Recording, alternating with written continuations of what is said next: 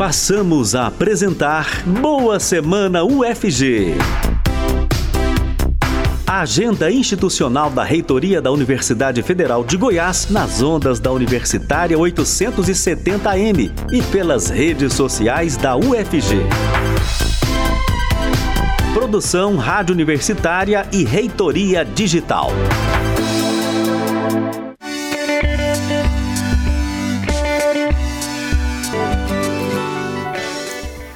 Bom dia. Agora na Universitária são 8 horas e 1 minuto.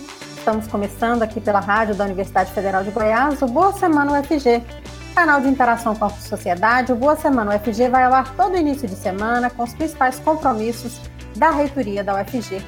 Você ouvinte da Rádio Universitária pode nos acompanhar pelos 870M, pelo site radio.ufg.br, pelo aplicativo MinUFG, também pelo Facebook da Rádio Universitária e pelo canal UFG Oficial no YouTube. Eu sou Ana Flávia Pereira e hoje, 31 de janeiro de 2022, participa do Boa Semana a reitora da UFG, a professora Angelita Pereira de Lima.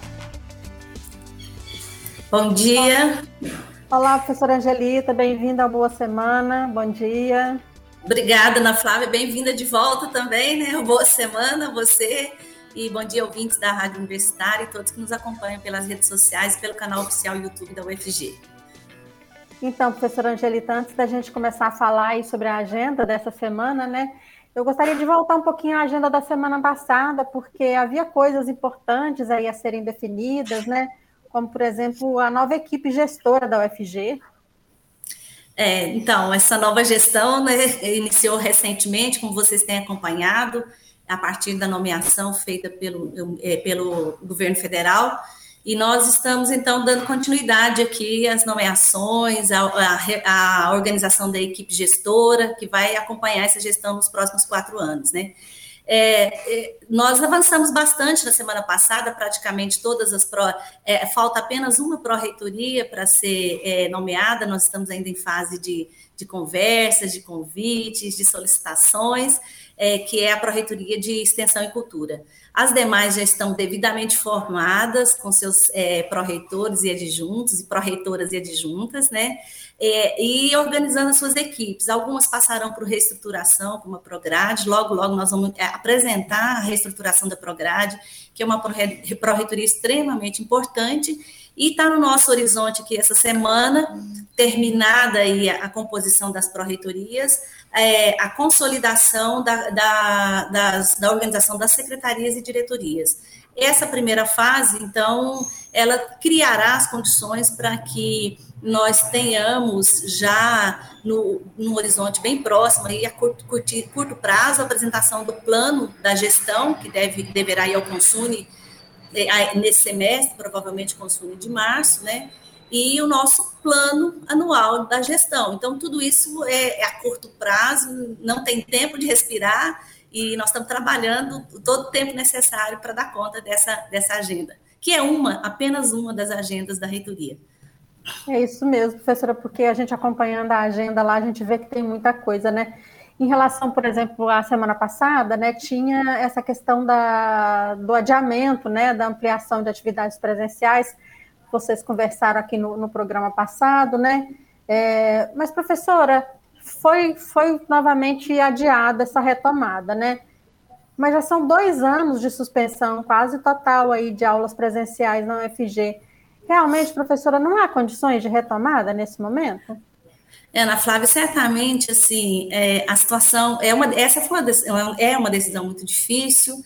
É, antes de responder a sua pergunta, eu primeiro preciso é, reafirmar que a universidade, desde o início da pandemia e desde da, do decre, é, da, da portaria que estabeleceu o primeiro distanciamento, antes, antes mesmo da gente ter estruturado o ensino remoto presencial há dois anos, naquele momento já, muitas atividades da universidade permaneceram presencial, na forma presencial, e elas permanecem, elas não são, é, e não são poucas atividades, né, em, em diferentes áreas, e na medida em que foi se compreendendo como a, o, o, a pandemia, os modos de, de, de de preservação da vida, né, a universidade foi se adaptando às realidades.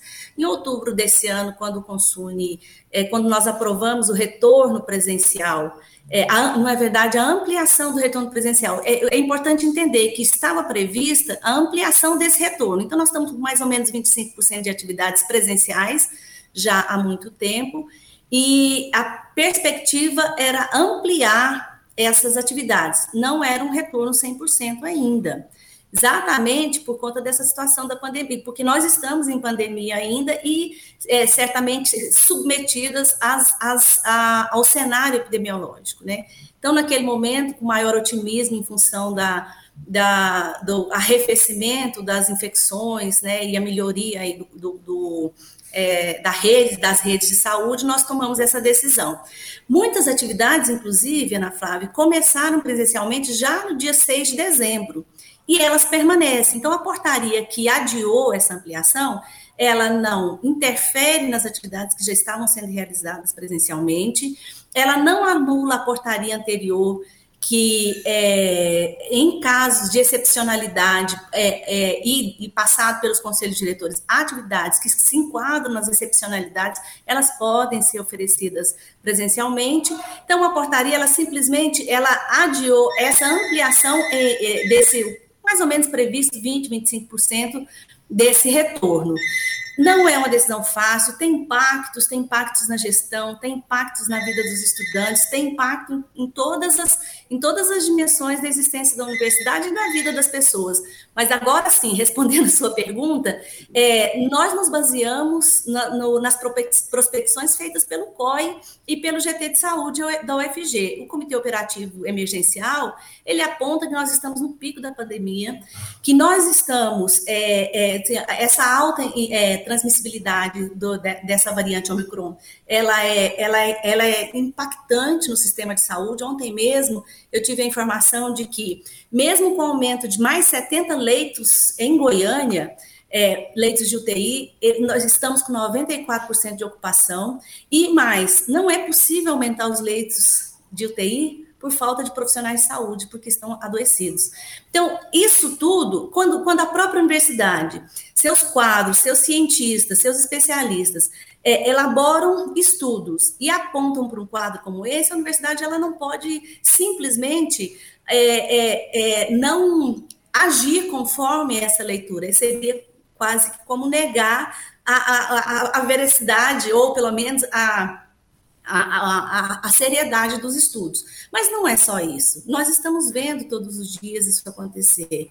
Então, existe o colapso do sistema de saúde, existe a alta transmissibilidade e existe aquilo que nós achávamos que não, que não tinha, que, esse, é, que essa, essa variante não causaria mortes. Isso não é verdade. Né?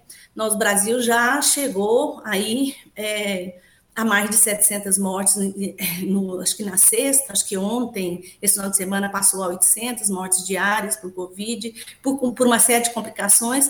Então, isso sustenta uma decisão tão difícil como essa. Não é simples. Agora, a Prograde e a gestão superior, nós estamos atentas às demandas individuais, de cada unidade acadêmica, para, dentro dessas excepcionalidades, atender às demandas para que o impacto seja o menor possível, sabendo que é, sabendo que nós precisamos superar esse momento. E assim, tem que terminar essa resposta dizendo que a gente tem que. Nós, nós acreditamos que nós estamos chegando no final, tem que ter uma esperança. Nós estamos tomando as melhores decisões para a gente chegar bem ao final da pandemia e fazer um retorno presencial é, 100% provavelmente é, é, é, a nossa expectativa, a nossa prospecção no segundo semestre, com 100% presencial, mas todas as pessoas bem, vivas é, e confiantes aí no que o, nessa orientação que a, a, a, ciência mesma produz para nos, é, nos orientar para a gente tomar as melhores decisões. Né? Eu, particularmente, acredito que nós estamos chegando aí a um momento de esperança maior em relação ao enfrentamento da pandemia com responsabilidade, né, professora? Exatamente. Professora, professora, e sobre o passaporte vacinal, né? Porque isso está dando tanta polêmica também, né? Vocês conseguiram fazer, fechar, né, essa, essa dire, essas diretrizes aí para cobrança do passaporte? é, na verdade a gente chama de comprovação, né? Que passaporte ele é, ele é um termo mais, mais é, fora da, da, digamos assim, da linguagem científica. A comprovação, né? A portaria da comprovação, nós já fizemos uma primeira discussão com os diretores e é, acatamos, é, coletamos sugestões Yes.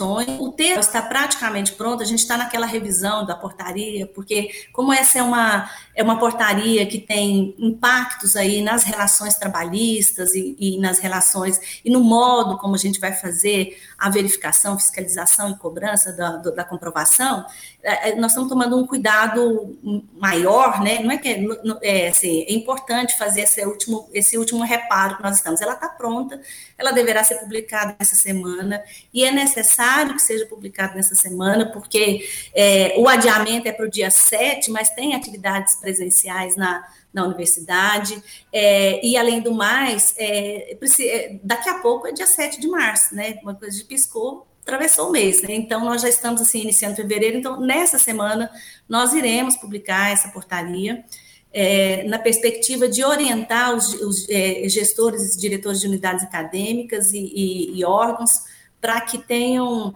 a melhor condição de garantir é, que as pessoas é, é, garantir a segurança no espaço. Esse é só mais um instrumento, né? Eu só gostaria de lembrar, Flávia, que é importante fazer a comprovação, mas que o papel da universidade, mais do que fiscalizar e cobrar, é, é, é incentivar, estimular, convencer aos não vacinados a se vacinarem, né? E por fim, muito triste essa última, é, é, e essa, essa variante demonstra isso, é que os não vacinados estão expostos, são os que mais correm riscos, né? Porque a gravidade da, da, da variante, dessa variante, ela, ela se, demonstra maior e mais severa entre os não vacinados. Não quer dizer que ela não tem uma severidade em vacinados, isso também tem que ser levado em conta. Mas, é, assim, o nosso papel mesmo é tentar convencer essas pessoas que, por quaisquer motivos, estão é, se negaram a se vacinar, né? Mas tem também a preservação daqueles que não podem por recomendação médica. Então tem uma complexidade que a gente tem que lidar com cuidado, porque nós estamos lidando com pessoas, né? Nós estamos lidando com as vidas, com as vidas das pessoas em todos os aspectos. Tá certo. Professora, para essa semana, né, tem muita coisa já na sua agenda, tem viagem a Brasília, tem reunião da Andifes, tem continuidade aí, né, da formação da equipe. Mas como a gente já está aqui no finalzinho do programa, eu queria que você comentasse com a gente, né, sobre essa sua ida a Brasília nessa semana, né? Parece que tem um encontro com o ministro Milton Ribeiro, é isso? Vai é, ter uma agenda com o ministro? É isso mesmo, é porque é, como a, a posse da, é, da, é, foi feita via documento, na época o ministro estava de férias, é, e, e, foi feita, foi o ministro interino que, que assinou, é, eu estava de Covid, então a posse foi feita é, é, protocolarmente, via do, é, documentos assinados, né? É, agora o ministro retornou e ele, de praxe, segundo o seu gabinete, recebe as novas gestões no gabinete. Então, o que se chamou de solenidade de posse não é, não é bem uma solenidade de posse, é um encontro com o ministro para ele fazer a recepção às novas gestões. É, então, é uma agenda oficial e é extremamente importante, porque nós vamos, inclusive, o professor Gesiel vai, vai acompanhar, é uma reunião, é, é, é, é se fosse uma solenidade, seria do mesmo formato, é, é, é uma reunião é, com poucas pessoas, pela situação da pandemia, duas, é, duas pessoas a mais, além de mim, né? Então, nós iremos e iremos apresentar já como primeira pauta é, a, a situação do, dos recursos, do corte de recursos, agora né, chegou o orçamento, nós que, precisamos de suplementação, então nós já vamos aproveitar para levar as demandas da UFG para o ministro. Nós, recebe, nós receberemos com, com respeito, dignidade e carinho as boas-vindas, mas também já apresentaremos aqui as nossas demandas para o Ministério da Educação. É, não pode perder a oportunidade, né, professora? Não. é. é isso mesmo. Bom, a gente teria muitos outros assuntos para tratar aqui, porque tem muita coisa na agenda, mas infelizmente nosso tempo acabou, né, professora Angelita? Queria agradecer muito sua participação aqui no, no Boa Semana UFG e te desejar uma boa semana de trabalho. Na semana que vem a gente volta a se falar, então. Obrigada para vocês também, bom trabalho. E a agenda está aqui, qualquer momento, a qualquer momento eu posso gravar uma entrevista e atualizar se vocês precisarem, tá bom? Com certeza, professora, muito obrigada. Até mais. Até mais. A agenda da reitoria da UFG você pode acompanhar da reitoria digital, que é o reitoriadigital.ufg.br. Informações sobre a Universidade Federal de Goiás você encontra no portal UFG. Acesse www.ufg.br. O Boa Semana UFG você encontra disponível nas redes sociais da Reitoria Digital da UFG, no Facebook da Rádio Universitária e no canal oficial da UFG no YouTube. E logo mais às duas horas da tarde você pode acompanhar este conteúdo novamente na Rádio Universitária. E em formato de podcast, o Boa Semana está também nas principais plataformas digitais. A todos e todas, obrigada pela audiência, boa semana e até mais!